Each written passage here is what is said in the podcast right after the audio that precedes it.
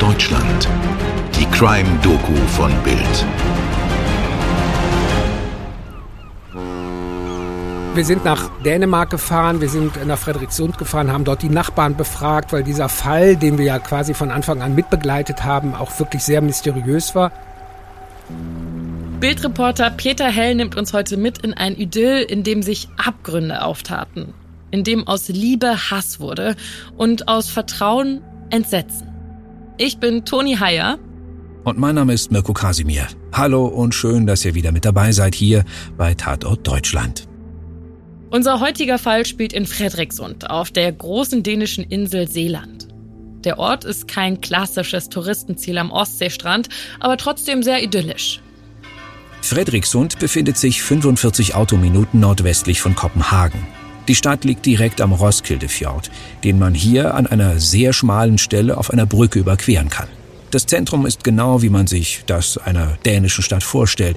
Ein hübsches Rathaus aus rotem Backstein, eine niedliche Einkaufszone, eine Kirche.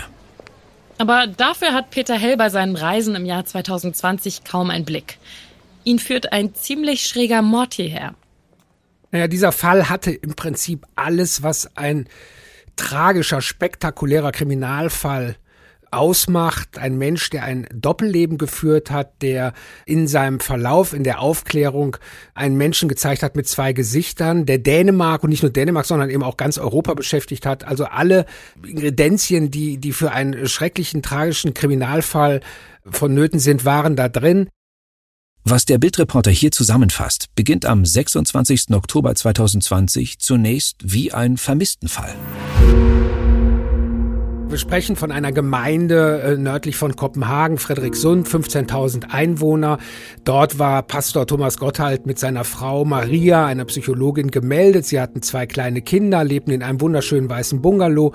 Bis dahin alles gut. Er hatte eine Gemeinde als Pastor geführt und an äh, diesem äh, Vormittag in diesem Oktober meldet Pastor Thomas Gotthardt äh, sich bei der Schwester von Maria und sagt, Maria ist verschwunden. Weißt du, wo sie ist? Und ihre Schwester sagt natürlich, nein, ich weiß nicht, wo sie ist. Und dann sagt er noch, sie ist depressiv, ich mache mir große Sorgen. Wer will hier spontan an etwas Böses denken? Hier haben wir Pastor Gotthard, 44 Jahre alt, über zwei Meter groß, bubihaftes, sympathisches Lächeln, kecke Igelfrisur. Verheiratet mit der ein Jahr jüngeren Maria, blond, schlauer, hintergründiger Blick. Als Traumpaar gelten sie jahrelang unter Freunden, bekommen zwei Kinder, kümmern sich um die Kirchengemeinde und finden doch immer wieder auch die Zeit, sich bei einem guten Glas Whisky auf der Couch buchstäblich über Gott und die Welt zu unterhalten. Für den geschiedenen Thomas ist die Beziehung mit Maria die zweite Ehe. Aber das macht er nun wahrlich noch keinen Verdächtigen aus einem Menschen.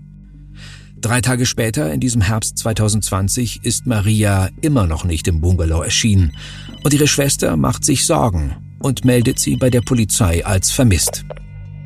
In Fredriksund und Umgebung hängen jetzt handgemachte Suchplakate. Sie zeigen Fotos von Maria am Strand mit einem der Kinder und im Haus der Familie. Aber niemand hat sachdienliche Hinweise in diesem angeblichen vermissten Fall. Und wir kennen das ja aus anderen Fällen, die wir hier schon besprochen haben, dass die Polizei bei vermissten Fällen mit Erwachsenen anfangs sich vielleicht ein wenig in Zurückhaltung übt, aber in diesem Fall leistet die Polizei von Anbeginn sehr gute Arbeit. Die Polizei hat dann die Vermisstensuche gestartet und fand dann in Kopenhagen ihren Wagen in einer Seitenstraße und dieser Wagen war nicht verschlossen. Und auf dem Beifahrersitz lag eben auch die Handtasche von Maria, der Führerschein steckte oben im, in der Sonnenblende und auch der Autoschlüssel steckte noch. Also es sollte so der Eindruck entstehen, Maria sei fluchtartig abgehauen und habe das Land verlassen. Die Polizei hat von diesem Zeitpunkt an, das hat sie später gesagt, bemerkt, da stimmt etwas nicht. Solche Fälle gibt es nicht. Und von diesem Zeitpunkt an ist eben Pastor Gotthard eben auch in das Visier der Fahnder geraten. Wir sind in einem Stadium dieses Falles, in dem alles relativ schnell geht. Die Beamten haben dann das Haus durchsucht und haben dann in der Scheune des Hauses, des Hinterhauses Fässer gefunden, Ölfässer. Blaue 200 Liter Fässer und sie haben eben dort auch Spuren von Salzsäure gefunden. Dann haben sie den Computer beschlagnahmt, haben dort nach Schlagworten gesucht und dann haben sie gefunden, dass der Pastor eben nach Wörtern gesucht hat wie Selbstmord, Ölfass, Meerestiefe und das engte ihn ein quasi in den Kreis der Verdächtigen, dass er eventuell wirklich seine Frau umgebracht haben könnte. Der Pastor schwieg, er wurde festgenommen, er kam in Untersuchungshaft und beteuerte, dass er seine Frau liebe und dass er das Letzte sei, ähm, dass er sie umbringen würde, auch schon wegen der Kinder und er habe mit diesem ganzen Verschwinden nichts zu tun und er glaube daran, dass sie eben ihn verlassen wollte. Die Polizei hat also ziemlich fix einen Verdächtigen, einige sehr starke Indizien und zahlreiche Ungereimtheiten ausgemacht. Aber es gibt kein Geständnis. Und vor allem, es gibt keine Leiche. Bildreporter Peter Hell erinnert sich an viele Details in diesem Fall. Und einige der erschreckenden Einzelheiten, die stehen uns erst noch bevor bei dieser Geschichte. Aber besonders in Erinnerung ist ihm geblieben, wie sich das Bild des netten Pastors änderte, wenn man in der Gemeinde mal genauer nachfragte. Diese Kirchengemeinde liegt übrigens etwa 30 Kilometer südlich vom Wohnort des Pastors. Von seinem Bungalow in Fredrikssund zum Gotteshaus in Hedehusne fährt Thomas knapp 40 Minuten mit dem Auto. Nach und nach kommen also Einzelheiten ans Tageslicht, die Pastor Gotthard nicht als milden Gemeindehirten zeigen, sondern als beziehungsgestörten Psycho. War demnach auch alles erlogen, was er monatelang über die Depressionen seiner Frau herum erzählt hatte? Pastor Gotthard galt in seiner Gemeinde zumindest nach außen hin als liebevoller Familienvater, als äh, liebevoller Ehemann, äh, habe sich äh, sehr um seine Gemeindemitglieder gekümmert. Wir haben dann recherchiert, sind eben dann auch zu einigen Gemeindemitgliedern gefahren und da hat sich eben auch ein anderes Bild gezeigt. Er galt eben als sehr cholerisch, als sehr empathielos. Er soll zum Beispiel ein Beispiel einer Frau, einer Braut, die er trauen wollte, kurz vor der Hochzeit gesagt haben, sie sei sehr dick, sehr, sehr übergewichtig, das würde nicht gut aussehen. Daraufhin ist die Frau eben auch zusammengebrochen kurz vor ihrer Hochzeit. Und er habe wohl auch sehr stark immer die Nähe von Gemeindemitgliederinnen gesucht. Er hatte eben eine Affäre, was eben letzten Endes auch die Ursache war. Denn wie im Gerichtsprozess danach rausgekommen ist, wollte sich die Frau offenbar von ihm scheiden lassen und das wollte er verhindern. Also er wollte nicht, dass er eben geschieden ist und er wollte eben seine Frau dann eben aus dem Weg räumen, dass sie ihm nicht im Weg steht. Während der Pastor in U-Haft sitzt, verlässt sich die Polizei jedenfalls nicht auf Aussagen. Sie wertet weiter ganz konkrete Spuren aus. Und so stößt sie auf verschiedene Überwachungsaufnahmen. Bilder, die ihm beim Entsorgen von verschmierten Plastikfolien zeigen. Bilder vom Pastor mit blauen Fässern an einem Schrottplatz. Woche um Woche wird Thomas Gotthard in der U-Haft verhört, mit Aussagen aus seiner Gemeinde konfrontiert, mit Vorwürfen seiner Schwiegermutter und mit Überwachungsfotos. Dann, nach einer gefühlten Ewigkeit, der Durchbruch. Sieben Monate schwieg Pastor Gotthard und dann aus einem ganz bestimmten Grund brach er wirklich zusammen und gestand dann im Untersuchungshaft die Tat und sagte, okay, ich führe euch zu einem Punkt, wo Maria liegen könnte. Dann ist er zu einem Landhaus gefahren, das gehörte dem Paar und dort zeigte der Pastor den Beamten eine spezielle Stelle neben dem Haus. Die gruben dann dort und haben verbrannte Leichenteile gefunden. Ein DNA-Abgleich hat dann eben später ergeben, das ist Maria. Okay, wir sind jetzt am vielleicht gruseligsten Teil dieser Geschichte. Bei den Details, die den Fall als Säuremord bekannt gemacht haben. Die dänischen Medien schildern Thomas Aktivitäten bei der Leichenbeseitigung nicht nur als verstörend und verzweifelt. Der Pastor sei irgendwann richtig manisch geworden beim Versuch, seine Frau verschwinden zu lassen. Immer wieder sei er zum Landhaus gefahren, um den Zustand der Körperteile zu untersuchen, als sei dies ein krankes Hobby.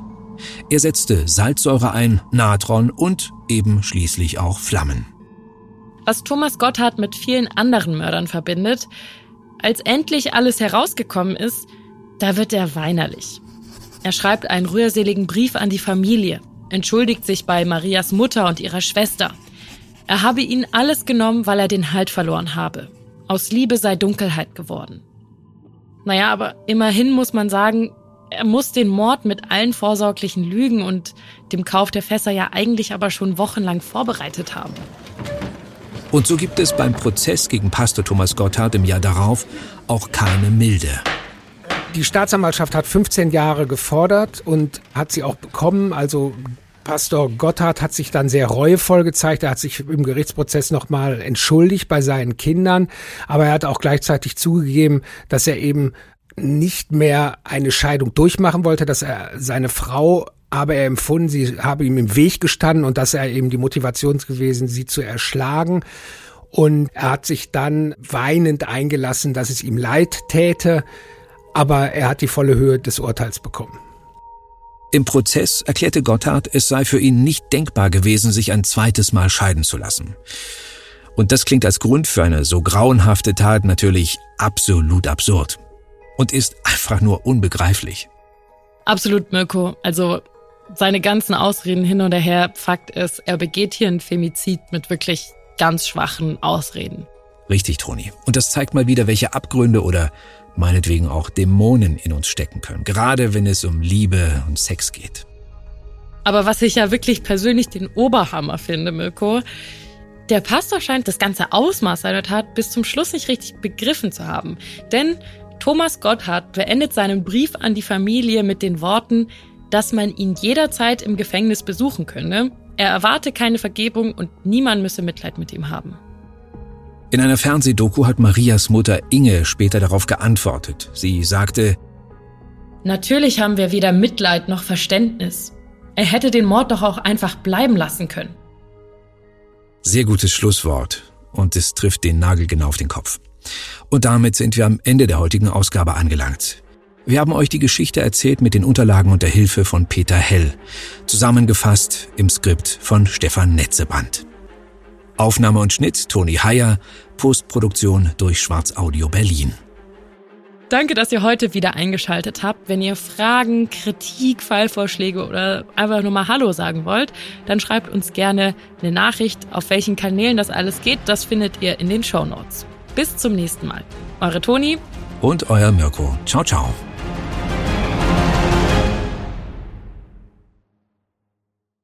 Dir hat diese Folge von Tatort Deutschland gefallen? Du bekommst von True Crime einfach nicht genug. Dann hör jetzt in unsere weiteren Folgen rein. Hier warten mehr als 200 spannende Fälle auf dich, wie das Verschwinden von Rebecca Reusch, der Prozess gegen O.J. Simpson oder die Entführung von Ursula Herrmann. Wir hören uns bei Tatort Deutschland.